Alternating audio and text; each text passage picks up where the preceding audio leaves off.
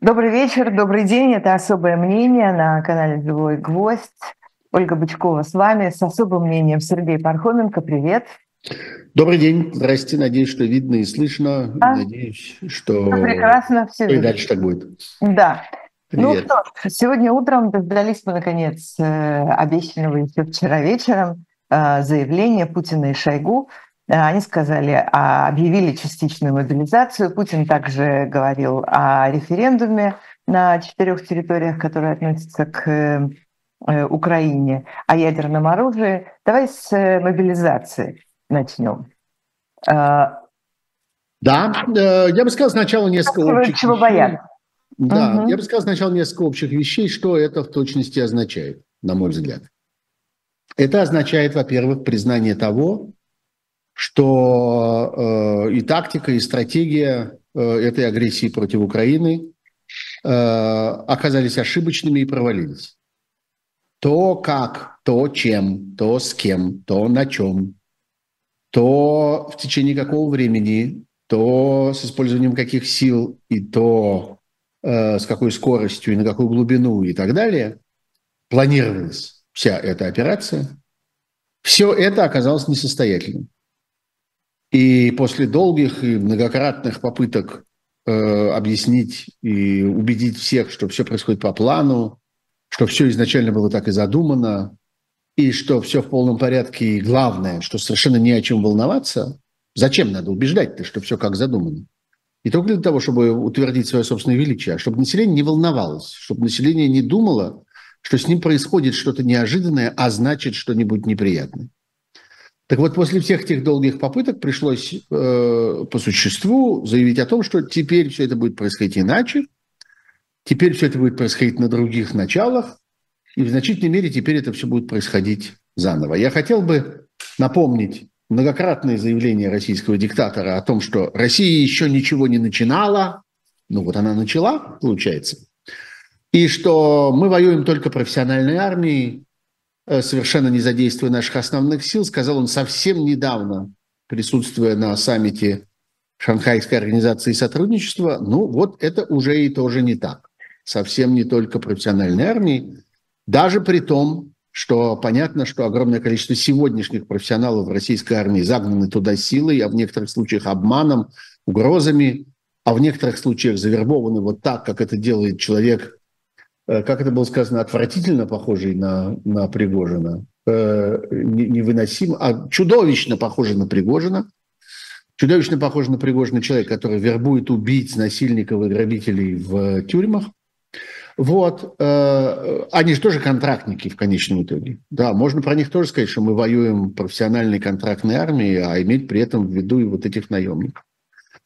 И вот теперь люди, которые окажутся мобилизованными э, по вот этому вот частичному призыву, э, они ведь тоже будут как бы контрактниками, о чем, собственно, и было заявлено диктатором, который сказал о том, что вот к ним, э, к ним применяются все те же все те же там льготы, все те же социальные гарантии и все прочее. Это означает, что будет подписана какая-то бумага, потому что отчетность же должна быть по этому всему. Ну и это все в точности подтвердила потом э, госпожа Матвиенко, лидер Совета Федерации, которая тоже заявила о том, что все это туда распространяется. Вот, в общем, это тоже теперь будет такая профессиональная армия. Вот, значит, это первое. Э, констатирован крах агрессии в ее первоначально задуманном виде. И нет абсолютно э, ни- никаких оснований предполагать, что новый план, новая операция почему-то окажутся успешнее предыдущих, состоятельнее, дальновиднее, эффективнее и так далее. Мы про это, может быть, поговорим еще через некоторое время. Второе очень важное обстоятельство. Это так называемая частичная мобилизация, степень частичности которой, между тем, абсолютно не ясна.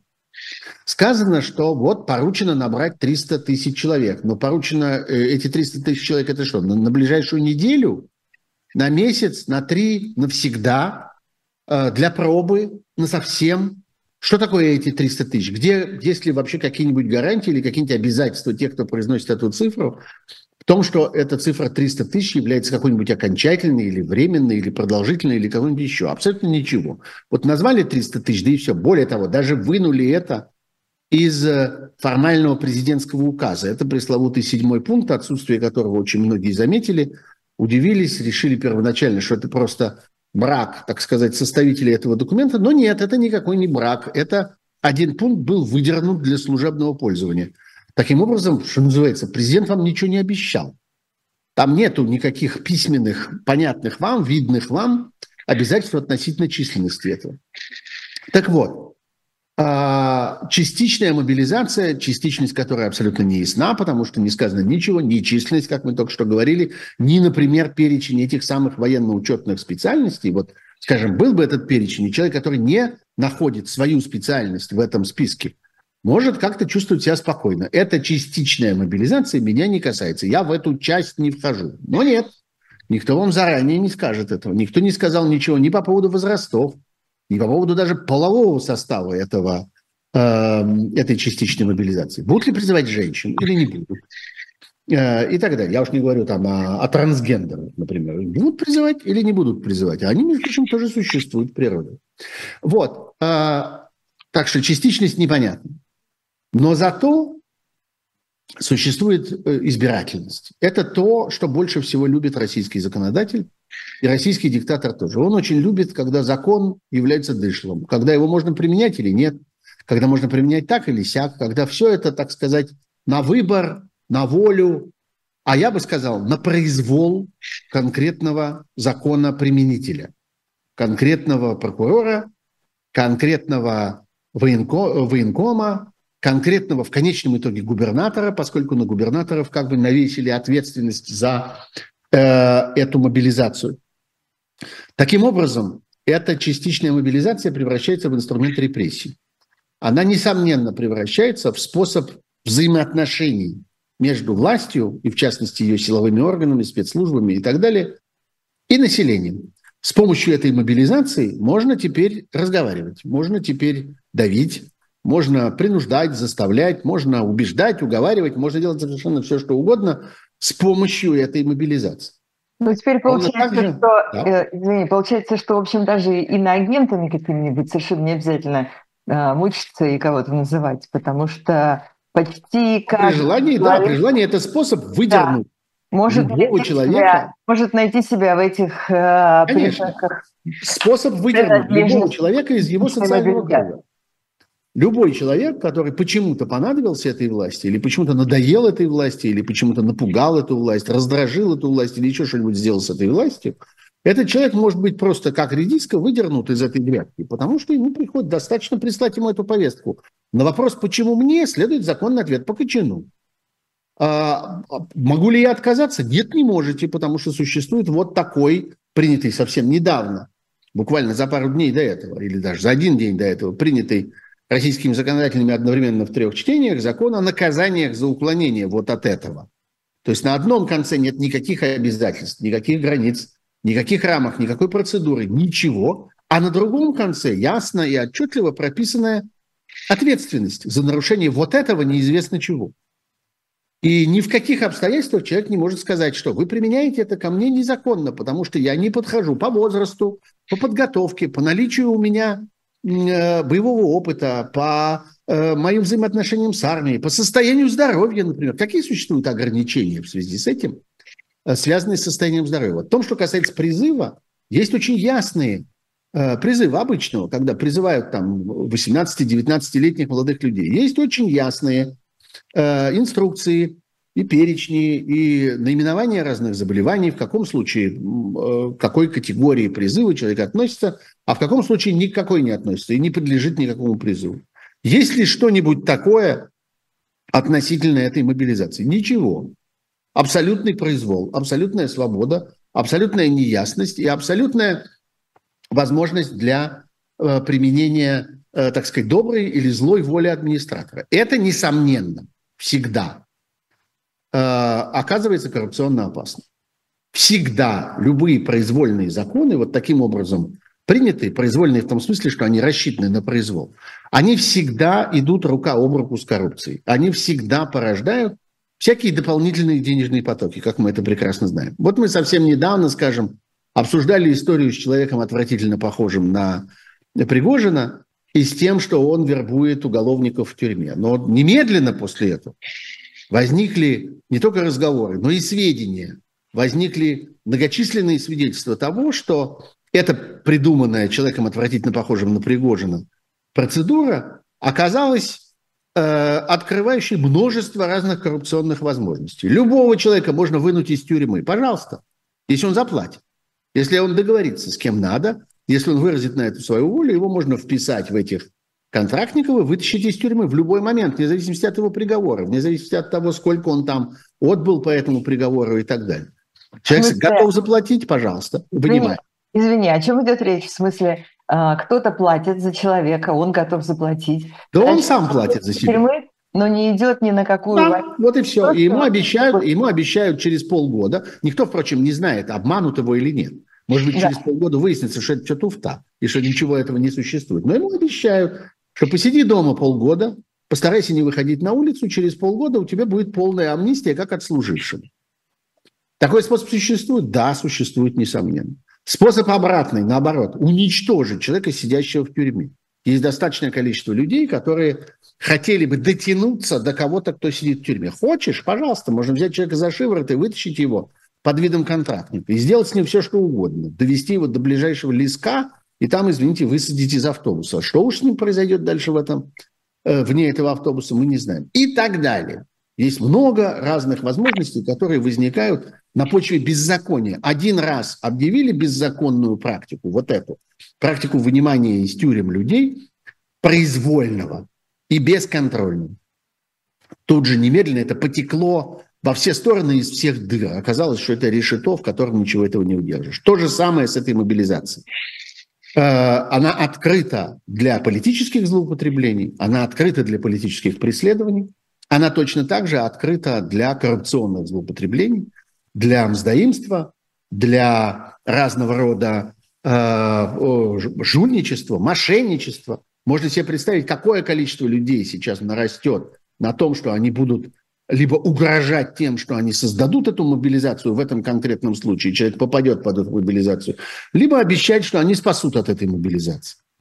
Не говоря уже там об индустрии бегства из страны и так далее, вывоза, перехода границы, законного, незаконного, полузаконного и так далее, и так далее.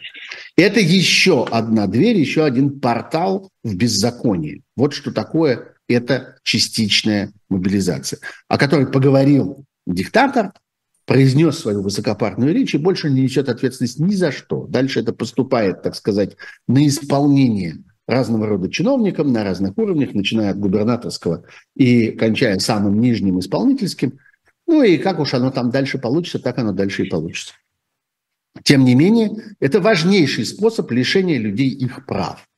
Это важнейший способ агрессии государства против граждан. И это совершенно э, очевидная и э, непреложная вещь, как это всегда бывает в таких ситуациях.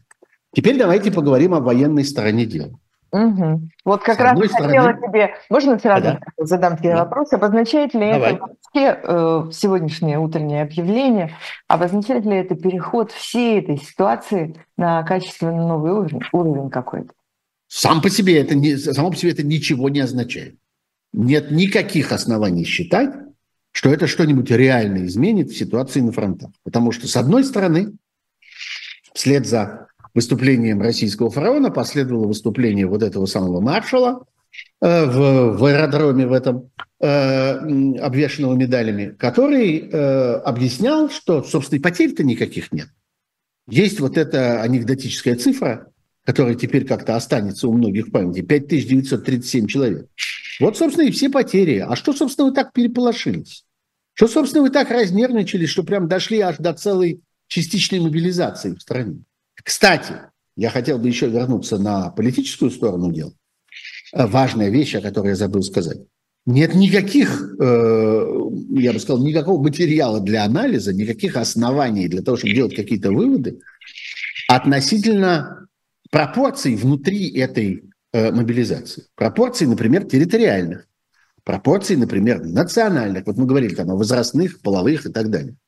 Мы знаем, что до сих пор огромное количество, огромная доля, явно диспропорциональная доля людей, которых везли на украинский фронт, это были люди из отсталых, нищих, темных национальных республик и бедных регионов Российской Федерации из Восточной Сибири. Это Бурятия, Тува, Якутия, э, Чита, э, Забайкалье э, и так далее. Калмыкия. Вот оттуда брали огромное количество людей. Почему? Во-первых, люди нищие, их просто вовлечь в историю с контрактом. Во-вторых, люди униженные, их просто заставить этот контракт подписать. В-третьих, люди покорные, и они не будут так болезненно реагировать на возвращение э, к ним их мужей, сыновей, братьев и так далее в целлофановых пакетах, деревянных ящиках и жестяных каких-то банках, в которых их привозят обратно, точнее то, что от них остается. В отличие от больших городов, в отличие от европейской части России, где люди все-таки в какой-то, хотя бы в минимальной мере понимают себе цену и так далее. Вопрос, изменится ли что-нибудь по этой части? Ответ, никто не знает. И на самом деле нет никаких оснований считать, что кто-то намерен с этим что-нибудь менять. Просто появляется новая дополнительная возможность, дополнительные инструменты для того, чтобы этих бессловесных людей э, гнать на войну, гнать их на фронт. Так вот, возвращаясь к, собственно, военной стороне, военной стороне дела. Потерь никаких вроде как не существует. Все в полном порядке. Но есть некоторая проблема она заключается в том, что, как теперь мы э, очень хорошо понимаем, вот эта самая российская агрессия в Украине чудовищно организована, просто технически. То, как люди, то, на чем и как они едут, то, чем заправлены э, их транспортные средства, то, во что они одеты, то, что они едят, то, чем их лечат, то, чем они вооружены, э, э боеприпасы, которыми они снабжены и так далее. Все это э, устроено абсолютно безграмотно и э, запасы этого всего более или менее подходят к концу. Почему вдруг мы должны считать, что новые 300 тысяч человек, мы не знаем, кстати, дело ограничится 300 тысячами или дело пойдет дальше, что эти новые 300 тысяч человек почему-то будут устроены по-другому и по-другому будут принимать участие в этой войне. Армия теперь, вот ведомство вот этого самого генерала в, в аэродроме на голове, э, Армия должна переварить эти 300 тысяч, предположим, что их набрали. Этих людей нужно собрать, перевести куда-то, там одеть, накормить, вооружить, обучить, после чего перевести обратно, поставить перед ними задачу, внедрить их с какой-то разумной целью в эти воюющие войска и так далее.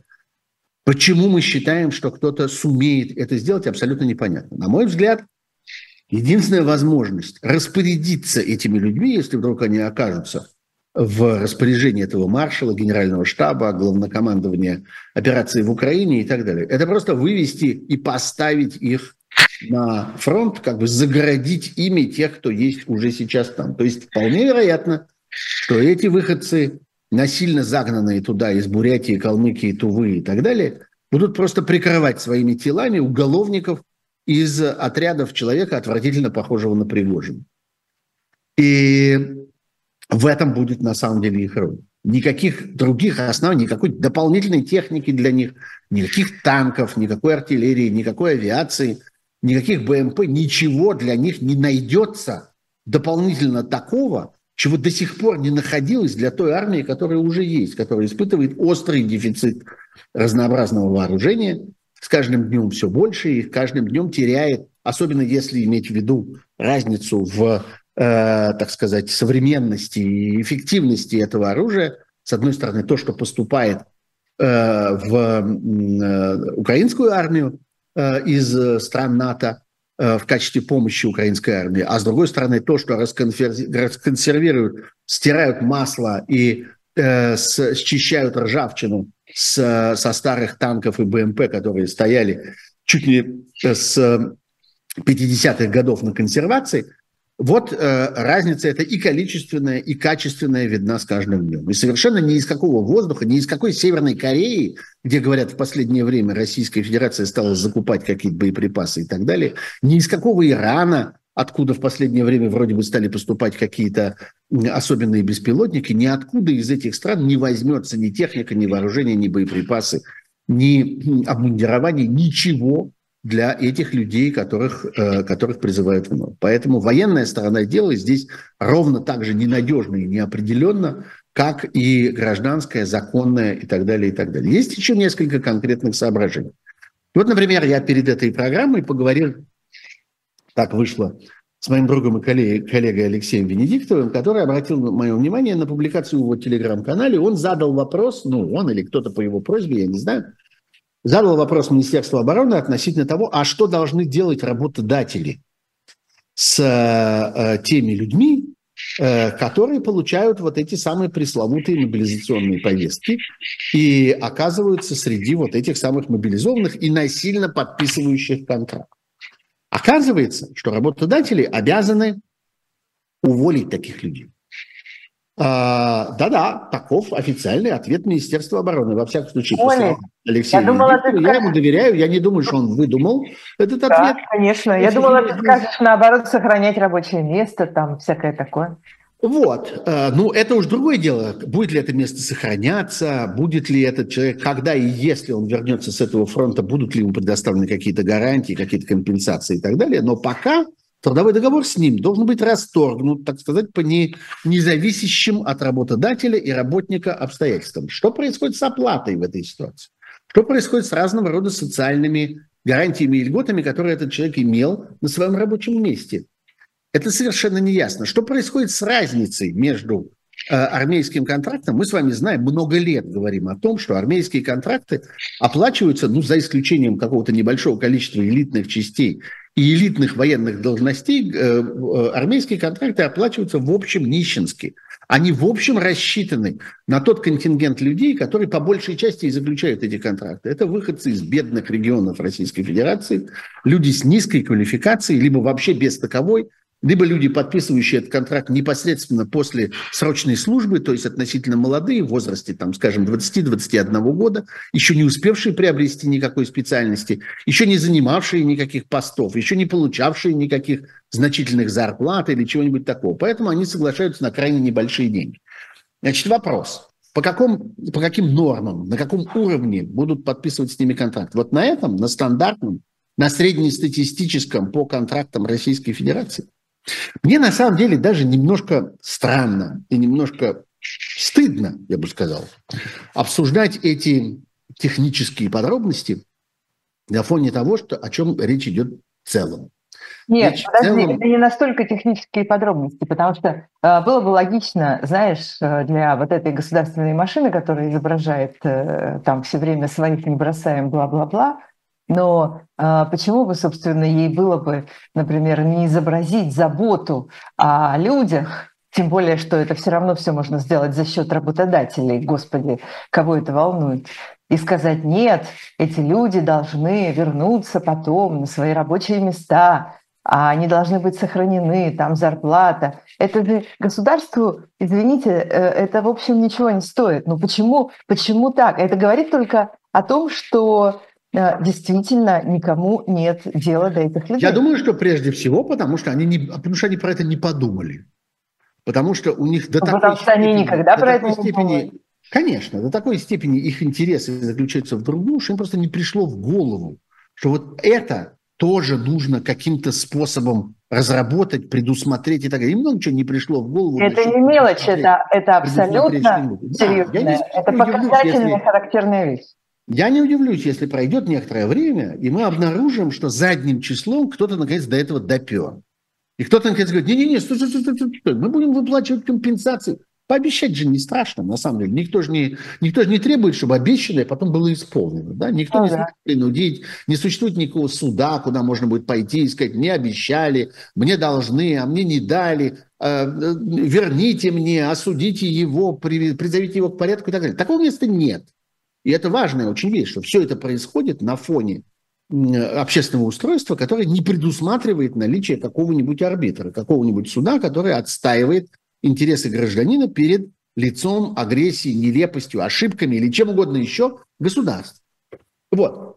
Поэтому можно еще пообещать. Я думаю, что пообещаю. Я думаю, что пройдет какое-то время и выяснится, что подождите, мы просто вы нас не так поняли, мы не так Э, вам э, как-то, э, вы, вы не туда посмотрели, вы не то услышали. Это же, опять же, не сложно, никто же ничего не докажет. А с другой стороны, будет целый орал пропагандистов, которые будут говорить, да вы что, ну, это и с самого начала так, и ежу было понятно, что это ровно так и будет. Но сейчас мы видим, что никто даже об этом не подумал.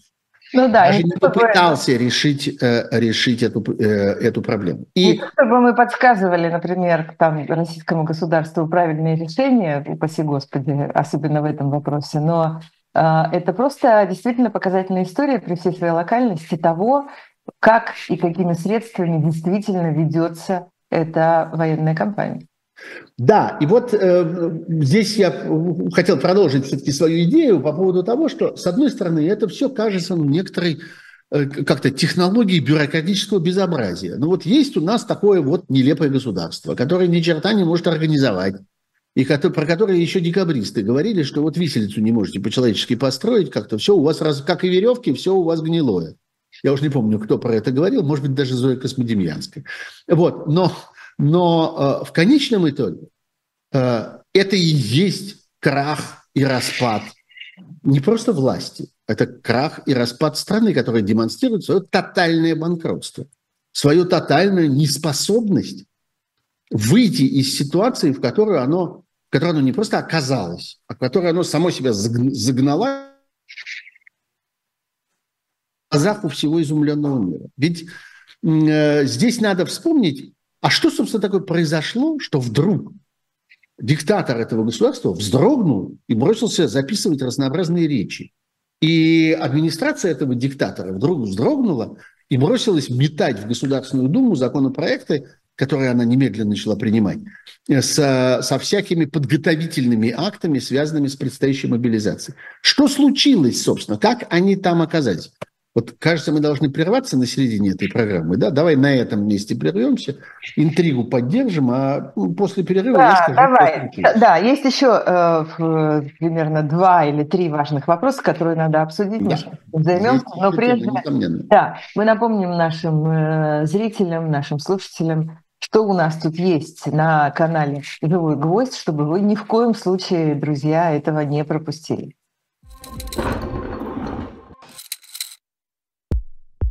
У нас есть парадоксальная ситуация. Это непросто, потому что останется в истории. Ну, Владимир Борисович, вы прям как ребенок. У вас есть лучшие средства обороны? Нету.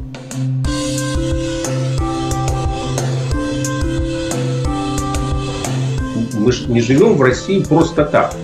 У нас всегда должна быть какая-то миссия, ради которой можно сдохнуть. Это вообще вот кто доказал? Бжезинский.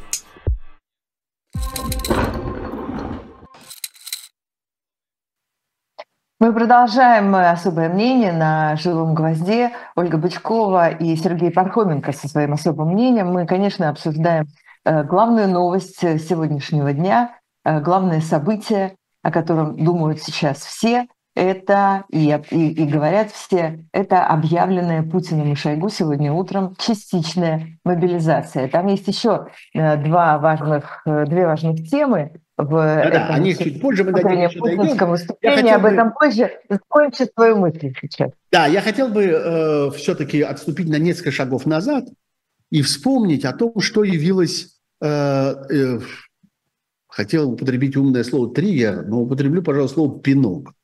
Кто, собственно, пнул российского диктатора и заставил его э, осуществить все то, что он осуществил в течение вот, последних двух дней? Э, э, лидеры крупнейших стран мира. Я думаю, что ситуация, которая сложилась вокруг э, этого фараона в Узбекистане, куда он ездил для того, чтобы встретиться с лидерами Шанхайской организации сотрудничества, ситуация была для него чрезвычайно тяжелая. И поскольку он человек, который мало адекватен, плохо понимает, что происходит в реальности, и использует для Э, того, чтобы собирать информацию о том, что в действительности э, случилось, использует крайне ненадежные, лживые источники информации, которые систематически вводят его в заблуждение. Так вот, я думаю, что он сделал там много открытий. Он увидел, что он больше не является мировым лидером. Он увидел, что он больше не является авторитетом в каком бы то ни было кругу, причем в том самом кругу, который он считал, я бы сказал, столпившихся у его ног. На протяжении многих лет все эти маленькие царьки, все эти э, какие-то карликовые азиатские сатрапии стояли в очереди за его милостью. Сегодня они э, э, относятся к нему, в общем, как к прокаженному более или менее. Совершенно очевидно, что там появился другой лидер, причем не один, там появилась в качестве на месте лидера, воцарился окончательно Китай, рядом с ним Индия. И совершенно очевидно, что все крутится теперь вокруг них, и все стоят, так сказать, на приеме к ним. Э, и э, понятно, что все эти люди на разные лады, вне зависимости, то есть в, зависимости от того, насколько они уверенно себя чувствовали, и китайские лидеры, индийские, турецкие и все остальные, говорили этому фараону одно и то же. А нельзя ли освободить нас от необходимости как-то присутствовать при вашем позоре? Вы не можете как-нибудь закончить этот, этот кошмар, который вы там устроили? Я не знаю, какими словами они это говорили. Я не знаю, с каким выражением лица они говорили. Дело восточное, тонкое. Я думаю, что они там владеют всякими риторическими приемами. Но судя по тому, что произошло после этого, это был довольно жестокий пинок. И выяснилось, что то, что э, диктатор пытается внушить своему собственному населению, что все в порядке, что все развивается как надо, что он прав, что он имеет все основания поступать таким образом, как он поступает. Все это совершенно не то, что не работает, а не сработало на внешнем рынке. Абсолютно нет желающих покупать эту логику, включая даже тех, кто до сих пор считал себя находящимся в подчиненной позиции по отношению к России и ее диктатору. Я уж не говорю про Казахстан, который просто окончательно убежал на глазах у всех, это совершенно ясно. Я уж не говорю про Турцию, которая окончательно перестала чувствовать себя равным партнером, а совершенно отчетливо в лице Эрдогана чувствует себя лидирующим, старшим партнером в этой паре. И это видно не только в мимике и жестикуляции этих разговоров, которые мы наблюдаем, на, э, наблюдаем своими собственными глазами, но и в той аргументации, которая там э, в результате звучит.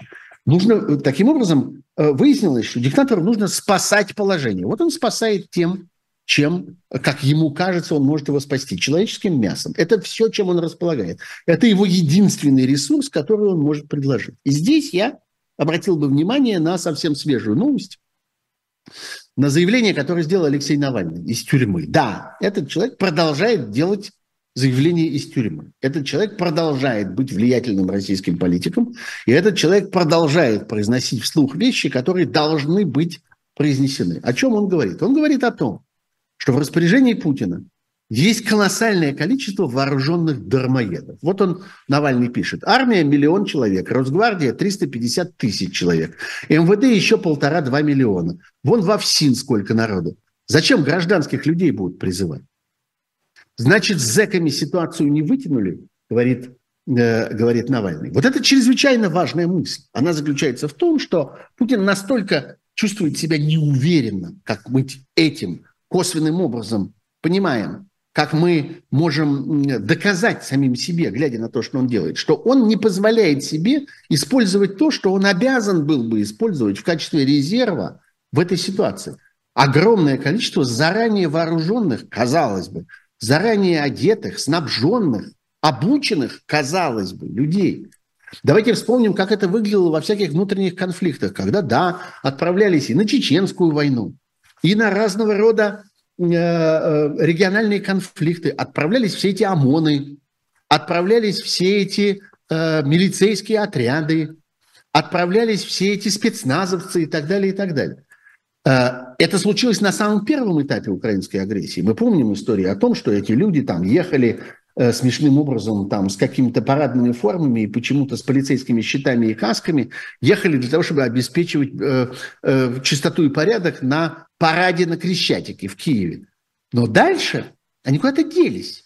Их нету на фронте. Они не участвуют в этой военной операции. Хотя должны были бы. Они уже военнослужащие. Они получают огромное количество всяких армейских привилегий, включая там ранний выход на пенсию и прочее, и прочее. Жилье какое-то особенное, специальное и так далее. В провинции, за пределами там, Москвы, Санкт-Петербурга и еще пары больших городов, это имеет колоссальное значение. Это, несомненно, привилегированная каста. Эта каста оказалась выключена из этой истории. Почему? Потому что режим бережет ее для охраны самого себя. Потому что режим понимает, что с каждым днем этой военной операции его собственное состояние оказывается все менее и менее надежным, все менее и менее защищенным. Больше ничем это объяснить нельзя, и больше ничем это объяснять не нужно.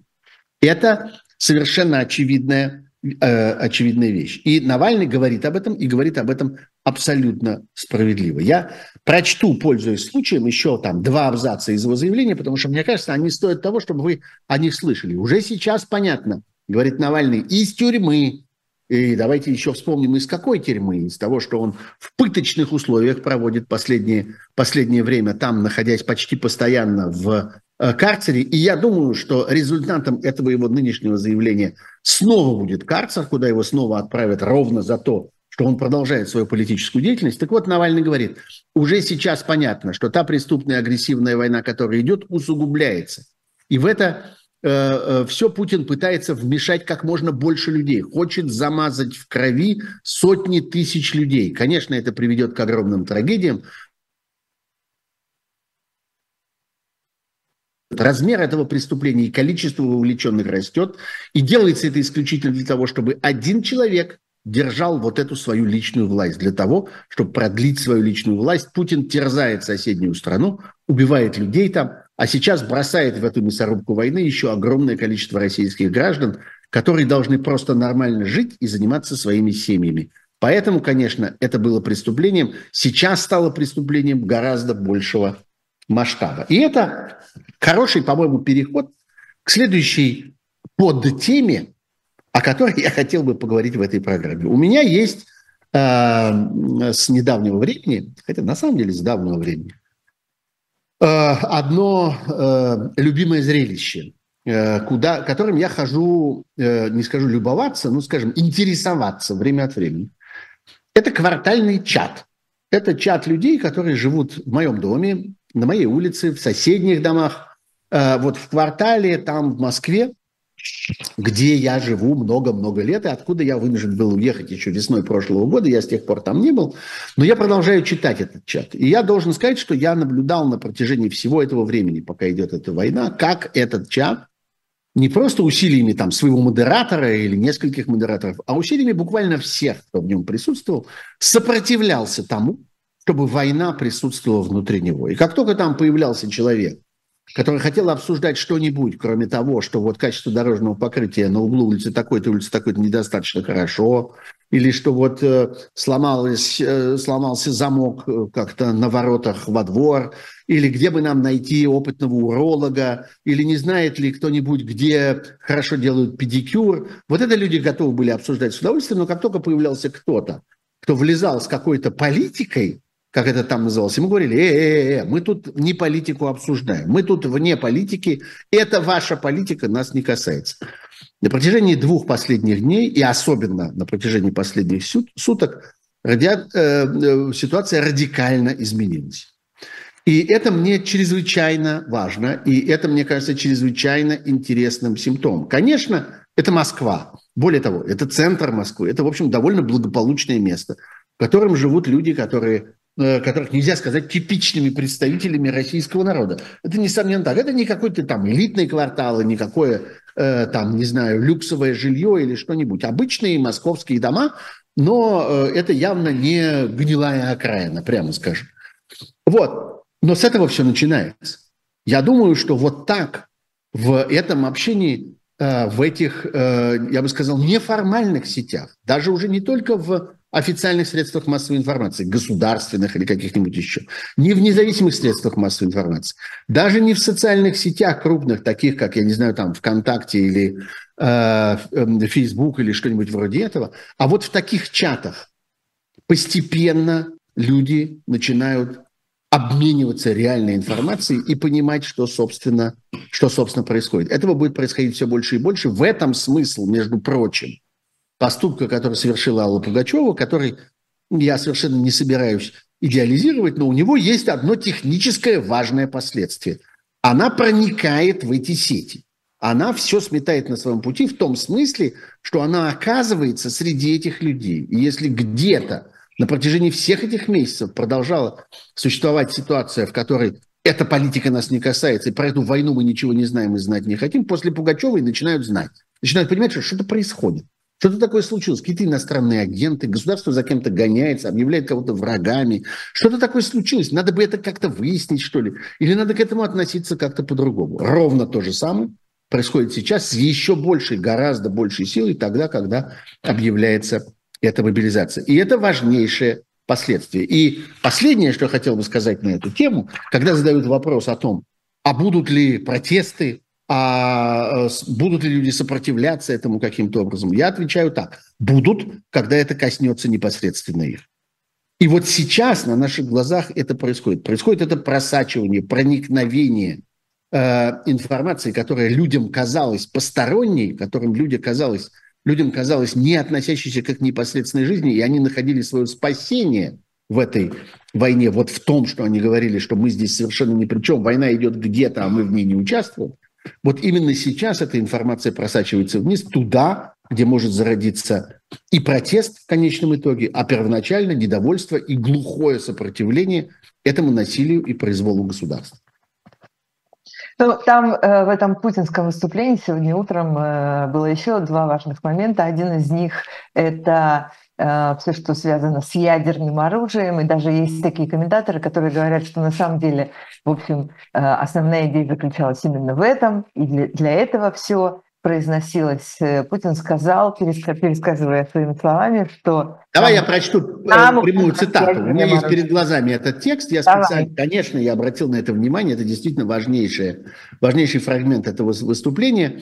В ход пошел ядерный шантаж, говорит российский диктатор. При том, что это он ровно является ядерным шантажистом, но он констатирует, что он пустил в ход ядерный шантаж. Речь идет не только о поощряемых Западом обстрелах Запорожской атомной электростанции, что грозит атомной катастрофой, но и о высказываниях некоторых высокопоставленных представителей ведущих государств НАТО о возможности и допустимости применения против России оружия массового поражения ядерного оружия. Я подчеркну, что в действительности, э, это говорит уже не диктатор, а это уже я комментирую, то, на что он здесь намекает, это заявление типа вот, например, того, что сделала новый премьер-министр Великобритании Ли Страс, которая на прямо поставленный вопрос, что будет, если против Великобритании будет применено ядерное оружие, и готова ли она ответить в этой ситуации, э, ответила, что да, разумеется. А какой может быть другой вопрос? Что она должна немедленно сдаться, что ли? Понятно, что да, если будет применено, она э, должна будет ответить. И, как она сказала, в этом заключается долг любого премьер-министра. Так что даже в этих заявлениях, на которые намекает э, российский фараон, э, даже в этих заявлениях инициатива принадлежит не тем, кто их делает, а инициатива принадлежит России. Но дальше он говорит, тем, кто позволяет себе такие заявления в отношении России, хочу напомнить, что наша страна также располагает различными средствами поражения, а по отдельным компонентам и более современным, чем у стран НАТО.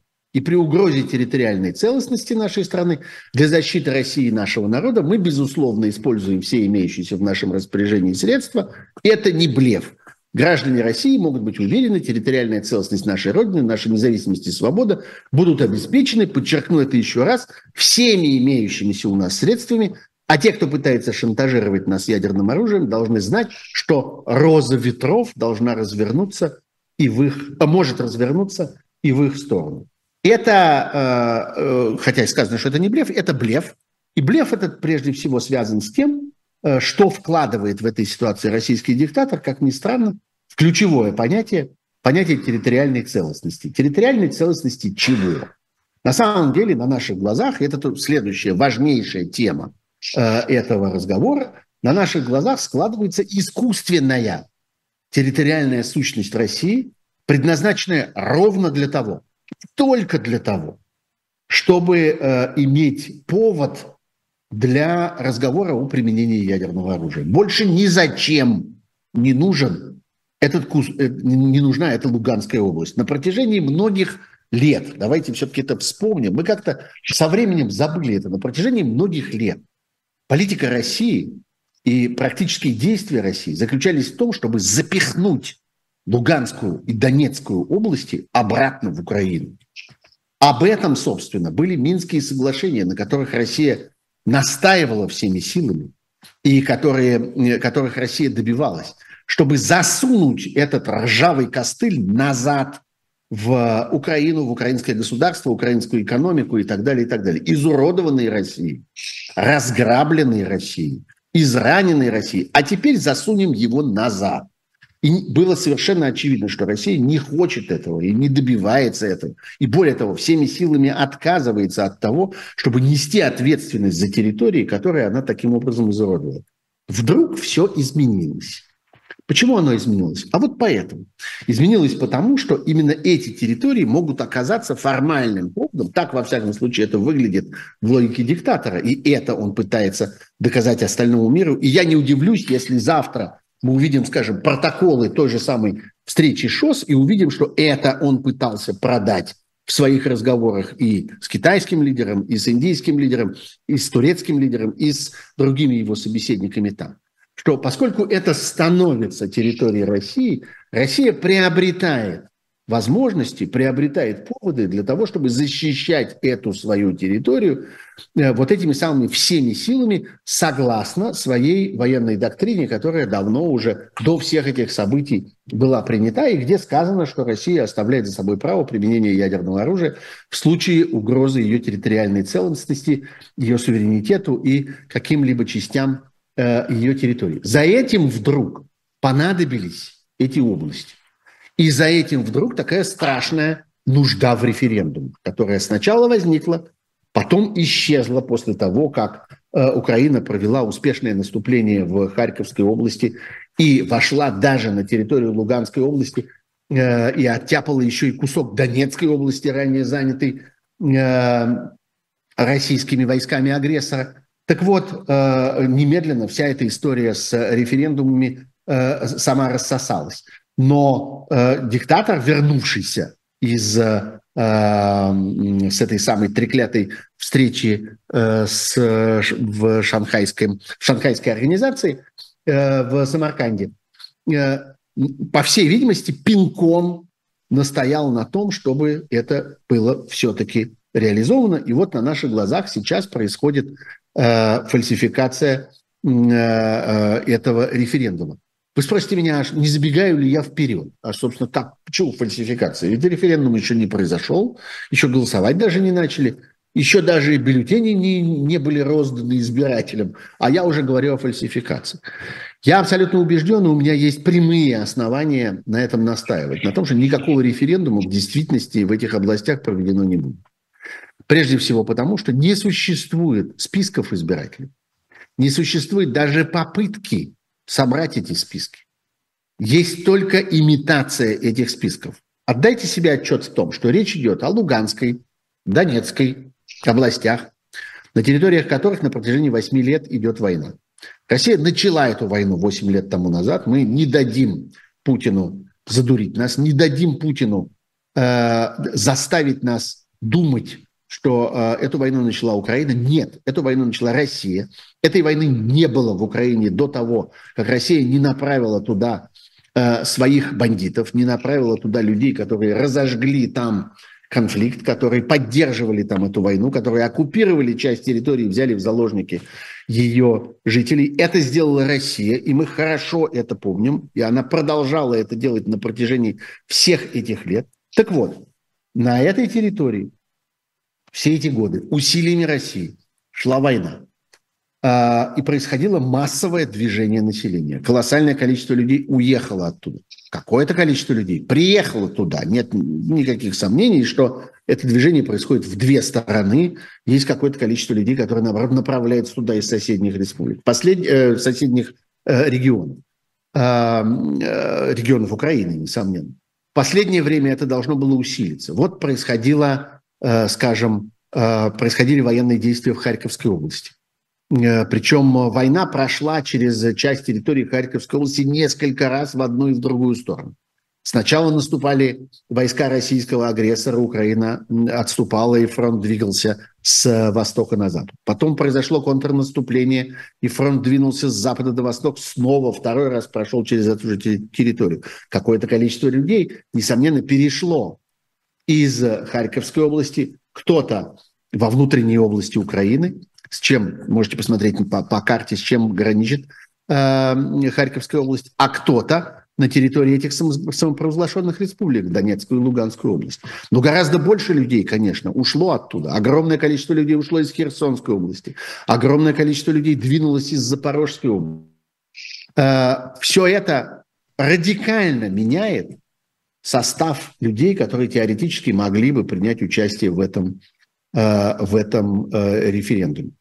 Никого это абсолютно не волнует. Никто совершенно этим не занят. Наоборот, возникает, возникают все новые и новые, создаются все новые и новые возможности для того, чтобы внести как можно больше хаоса в это. Открываются еще и э, избирательные участки на территории России для людей, которые переправились из этих областей в Россию. Кто будет это контролировать и будет ли каким-то образом контролировать? Кто будет голосовать на этих участках? Какое количество бюллетеней там будет выдано людям? Какое количество будет получено обратно в избирательные урны? Какое количество посчитано? Что будет на этих бюллетенях? Ответ – ничего. Никто не будет устраивать этих референдумов. Я уж не говорю о том, что во всех этих регионах, о которых сейчас идет речь, где должен будет произойти референдум, за исключением одного – за исключением Луганской области, которая, в общем, на 100% захвачена сегодня российским агрессором, хотя и это уже не совсем так, потому что есть какие-то небольшие элементы, которые были возвращены Украиной после Харьковского наступления, что, собственно, в значительной мере и взбесило э, российского диктатора. Ну так вот, за исключением этой области, э, никак, никакой из этих регионов не принадлежит э, агрессору целиком. Вот мы можем с вами посмотреть что да, 100% Луганской, 94,3% э, Херсонской области, 72 и там 6 в Запорожской области, Донецкая область 60,3%. А где остальное? А главное, как распределяются население между одним и другим? Как передвигалось это население в последние годы? Что случилось с этим населением в последние дни, когда начались э, наиболее активные там э, военные действия? Этого никто не знает. Референдум будет нарисован. Он будет нарисован от начала до конца. И очень важно, чтобы никто не вздумал относиться к результатам этого референдума как к чему-нибудь, на чем можно строить какие-нибудь политические выводы. Вот э, я обсуждал это у себя в Фейсбуке там с разными умными людьми, и один из них написал мне, ну, смотрите, вот, например, на референдуме в Крыму можно сделать очень интересные выводы. Можно посмотреть, как именно фальсифицировались результаты, какие цифры приписывались, как они округлялись, кто хотел каких цифр получить. То же самое можно сделать э, относительно, скажем, э, знаменитого полностью украденного, полностью фальсифицированного голосования 2020 года по поводу поправок э, к Конституции. Тоже все выдумали от начала до конца. Но выдумали же каким-то определенным образом. Можно этим поинтересоваться, можно как-то изучить, проанализировать, как именно выдумывали.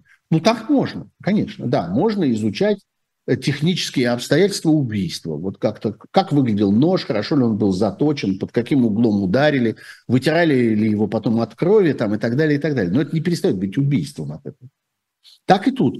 Э, невозможно построить на результатах этого э, референдума, которого в действительности не будет, а который будет целиком выдуман, целиком произойдет в виртуальной сфере, на экранах телевизоров, ну, плюс на там тех, тех участках, которые будут построены специально для того, чтобы так называемые военные корреспонденты от разного рода пропагандистских телеканалов туда съездили и привезли оттуда свои фальшивые репортажи.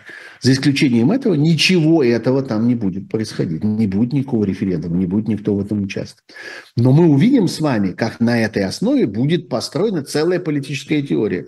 Это наши территории, это территории, которые возвращаются в родную гавань, это территории, которые мы будем защищать, это территории, которые мы будем отстаивать с помощью ядерного оружия и так далее, и так далее.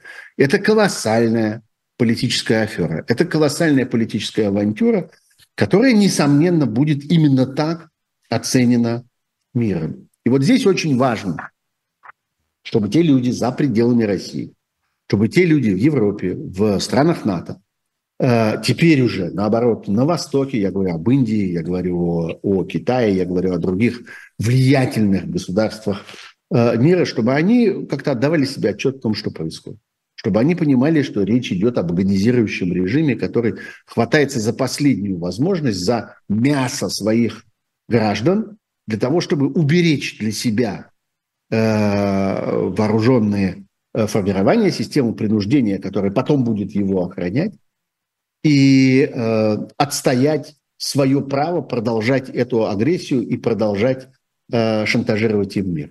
Шантажировали уже много чем. Шантажировали голодом. Ничего не получилось. Разобрались с э, этим воображаемым э, продовольственным кризисом. Шантажировали энергетической катастрофой, адским холодом, который предстоит на зиму. Перестали бояться. Обратите на это внимание, что на самом деле все, эта история исчезла, провалилась, рассосалась, ее нет. Никто не боится этой зимы.